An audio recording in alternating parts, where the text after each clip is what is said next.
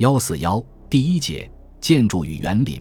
明代建筑在继承古代传统技艺的基础上继续向前发展。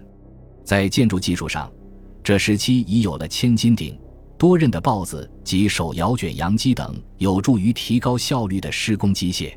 在建筑材料上，砖的使用相当普及，大部分城市的城墙和长城部分墙段都用砖包砌，民居也大量使用砖瓦。特别是琉璃砖瓦的制作，已在坯中加入陶土，在釉料中加入各类金属氧化物，不仅提高了琉璃砖瓦的硬度，而且使色彩变得更加丰富绚烂，有黄、绿、蓝等颜色，使用起来具有更强烈的装饰效果。楠木大柱。临青砖在一些重要建筑物上得到广泛运用，质量明显提高。